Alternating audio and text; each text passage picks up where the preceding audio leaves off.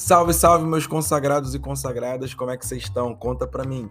Tô de volta no ouvidinho de vocês, hein? Vê se não se apaixona, porque aqui o papo é sério. O papo aqui é sobre ônibus gratuito e sobre passe livre.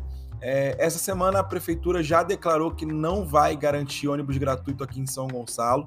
A prefeitura está dizendo que não é necessário que tenha ônibus gratuito para votação no dia 30 nesse segundo turno. E para te contextualizar, algumas cidades resolveram garantir ônibus gratuito no primeiro turno, e isso virou uma necessidade de outros estados e de outras cidades.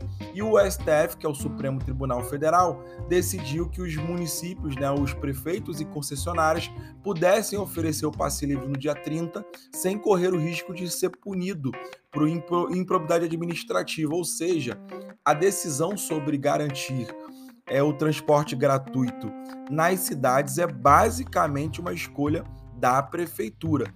E por que, que eu estou dizendo isso? Na sexta-feira passada, eu fiz uma solicitação e uma sugestão para a Secretaria de Governo aqui da cidade de São Gonçalo, propondo que o município conseguisse garantir é, passe livre no dia 30 para o segundo turno, né? Quem anda em São Gonçalo, quem roda em São Gonçalo, sabe que tem um número significativo de pessoas que estão desempregadas, sabe que tem um número significativo de pessoas que estão numa situação de vulnerabilidade muito grave e que, infelizmente, o custo do Bolsonaro na presidência da República gerou uma distorção muito perigosa. Hoje as pessoas optam em ir no mercado para comprar arroz e feijão do que pagar passagem, por exemplo. Então a passagem já está cara e os alimentos também estão caros. E para uma família mais humilde e que tem algum problema financeiro ou que tem algum problema grave de desemprego na família, eles naturalmente vão optar em ir no mercado ou até mesmo pagar uma conta de luz, uma conta de água. E isso é importante da gente refletir para que a gente possa compreender que o ônibus gratuito poderia ajudar em muito a festa da democracia a trazer os mais pobres para esse jogo. E eu acho que tem uma coisa importante. Muita gente, quando eu publiquei essa solicitação para a prefeitura, tratou que ônibus gratuito fosse uma política de esquerda. Só que essas pessoas esquecem que basicamente ônibus todo mundo usa, seja você de esquerda, de direita, de cima, de baixo, de qualquer posição que você queira se pensar.